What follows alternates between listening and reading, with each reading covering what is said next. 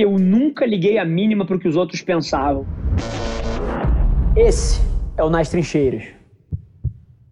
Inclusive, lá atrás, pelas minhas namoradas, pelos meus familiares, pelos meus amigos, me chamavam de egocêntrico, me chamavam de vários nomes, mas eu sempre tive um fio condutor muito forte da minha vida e que nunca passou muito pelo que os outros achavam.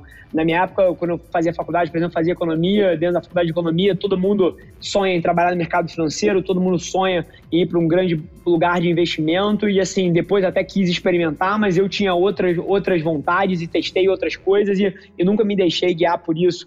Hoje em dia é super sexy você ser jogador de videogame e tem crianças ganhando 10 milhões de dólares porque ganhou um campeonato de esportes aí. Mas lá atrás isso era motivo de chacota você ser nerd. E eu sempre falei de videogame, sempre gostei de videogame, todo mundo sabia que eu jogava e eu nunca liguei muito para isso. Então é curioso, eu sempre tive muito forte o senso do que eu queria fazer e do que eu gostava e nunca liguei muito pro ponto de vista dos outros. Então na hora que eu fui fazer isso, para mim foi só mais um passo. E como eu sei que isso vem de DNA, isso vem de coisas que eventualmente as pessoas não têm muito controle e eu tenho empatia pelo fato de que as vaias e os aplausos mexem muito com as pessoas, a maneira com que eu tentaria dissociar um pouco isso é empatia. Assim, na hora que você entende as dinâmicas sociais, por exemplo, se você é um homem, você tem um grupo de amigos, todo mundo com 20 anos, e você sabe que a zoação faz parte e que não é nada pessoal contra você, você consegue de alguma forma dissociar um pouquinho. Ao mesmo tempo, se você começa a colocar o seu ponto de vista e eventualmente alguém te critica de uma forma desmedida, você entender que alguém te amassar dessa forma ou ser negativo na sua direção dessa forma, pô, provavelmente a pessoa tá num momento difícil de vida, cara, porque ninguém é duro com os outros, ninguém é mal com os outros, pô, se a sua vida tá fantástica, né? Eu não consigo ser nocivo para um outro ser humano de tanto que eu amo a minha vida. Então, pô, se você lida com empatia na hora que a crítica vem, você tem uma chance maior de passar por isso.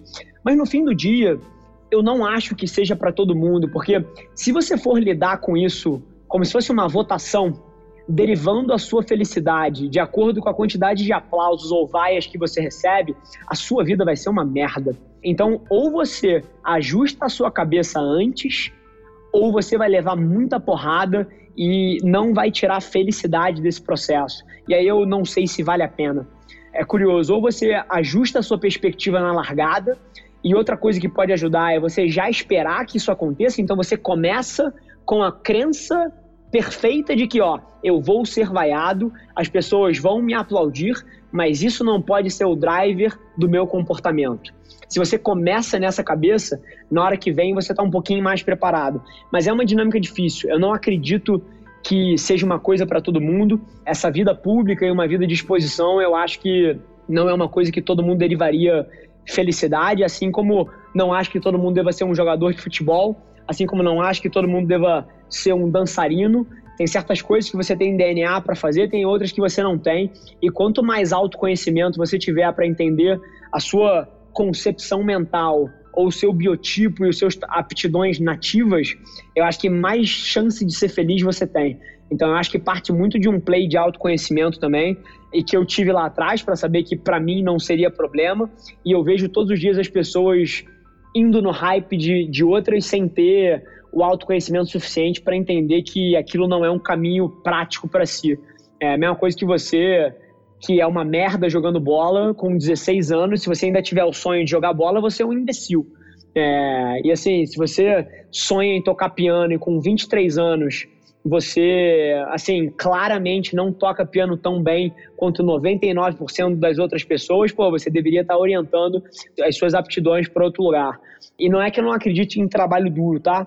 Mas eu acredito que quanto mais autoconhecimento você tem para direcionar a sua vida para uma coisa que você é naturalmente bom, mais felicidade você vai derivar disso. Então eu acho que esse é um debate que eu acho que tem que permear uma decisão ou não de você construir uma marca pessoal, assim como tem que permear uma decisão de você empreender ou não, assim como tem que permear uma decisão de você querer ser um jogador de futebol ou uma dançarina.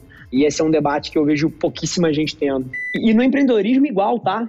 Assim, a gente fala das histórias de sucesso, como a gente disse, mas a quantidade de amigos deprimidos que eu tenho, porque foram no hype, captaram um, um seed money, captaram um angel round, captaram um series A, e assim, e faliram depois, e estão há dois anos saindo e entrando de terapia porque não conseguem reconstruir a sua autoestima, é gigante.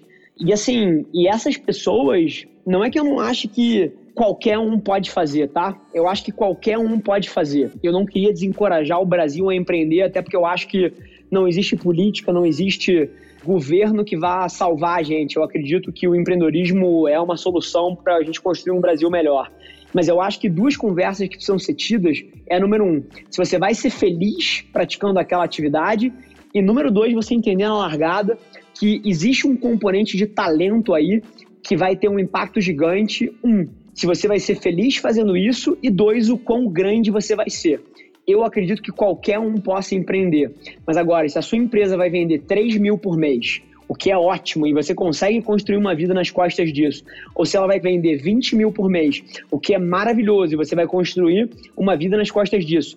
Ou se ela vai construir 200 mil por mês, 2 milhões por mês, 20 milhões por mês ou 2 bilhões por mês, isso sim tem um componente de trabalho duro e DNA e talento que eu acho que as pessoas não debatem o suficiente mas esse papo da depressão é um assunto real e que não chega na capa da exame, não chega na capa da Infomoney, não chega na capa do valor econômico. E é um assunto hiper relevante da gente estar debatendo, porque ele é real.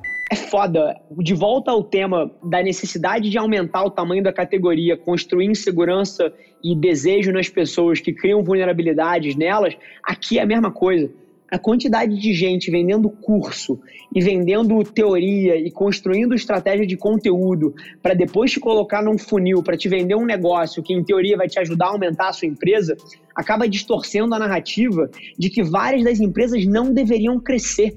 Porque o que aquela pessoa busca para a vida dela não é ter um império. É, cara, é trabalhar o mínimo possível ou então é ter um nível de trabalho que você possa trabalhar quando você quer, ou trabalhar quatro horas por dia, ou trabalhar sem estresse, porque o, seu hobby não é o trabalho, o seu hobby é o surf, e você ainda não conseguiu construir alguma coisa em torno disso. Assim, tem milhões de alternativas e de opções de vida onde a resposta certa é você não crescer o seu negócio e, e pela propaganda das pessoas que querem te vender um software, que querem te vender um curso, que querem te vender uma mentoria. Isso acaba construindo nas pessoas a ideia de que o único caminho para você empreender ou construir uma empresa é você crescendo esse negócio constantemente e você estando incomodado pelo seu year over year, ou pelo seu month over month, ou pelo seu week over week de growth. E 90% das pessoas não deveria operar dentro desse modelo mental porque o que traria mais felicidade para a vida delas é ter um negócio que constantemente bota 3 mil reais no bolso dele, ou 4 mil reais, ou 30 mil reais, e não se obcecando pelo crescimento, que é uma jornada hiper desconfortável e que eu só recomendo para quem tem o trabalho como hobby. Esse foi mais um episódio da nossa experiência em áudio e como eu já falei, eu adoraria saber que você está gostando do que a gente está compartilhando por aqui. Então não esquece, se você está tirando valor desse conteúdo, ia significar o um mundo para mim que você tirasse um print da sua tela, postasse no stories me marcando e aproveita para ir na sua plataforma favorita também e deixar um rating de cinco estrelas e um comentário lá, ajudando a gente a construir essa comunidade tão vibrante que move o Brasil para frente através do empreendedorismo e que fala desse Brasil que dá certo. É um prazer ter vocês comigo e a gente se vê no próximo episódio do podcast.